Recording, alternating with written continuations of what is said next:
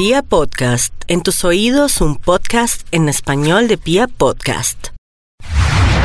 En Candela presentamos 60 segundos de lo inaudito. Los habitantes de la comunidad de Walpit en Inglaterra fueron testigos de uno de los sucesos más escalofriantes e inexplicables de la historia. La aparición de dos niños de color verde totalmente desorientados con idioma desconocido en condición de desnutrición extrema. En agosto de 1887, dos niños fueron encontrados cerca de Walpit, una lejana localidad del Reino Unido. Los campesinos que estaban recogiendo sus cultivos oyeron gritos que provenían de una montaña cercana. Los campesinos fueron a investigar y descubrieron dos niños, un niño y una niña, que estaban aterrorizados y acurrucados cerca de una cueva. Ellos gritaban en un idioma desconocido.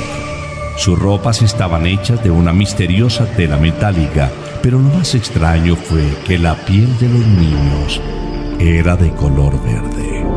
Según testimonios que datan de aquella época, los hermanos fueron acogidos por los pobladores de Walpid y cuando lograron adoptar el idioma inglés, explicaron que provenían de un lugar lleno de cavernas y pasajes subterráneos, en donde no había luz y un río subterráneo los separaba de otro mundo. Cuando se les preguntó cómo llegaron al exterior de la cueva, Solo pudieron decir que oyeron un ruido muy fuerte y luego fueron empujados a través de un aro luminoso. ¿No es inaudito?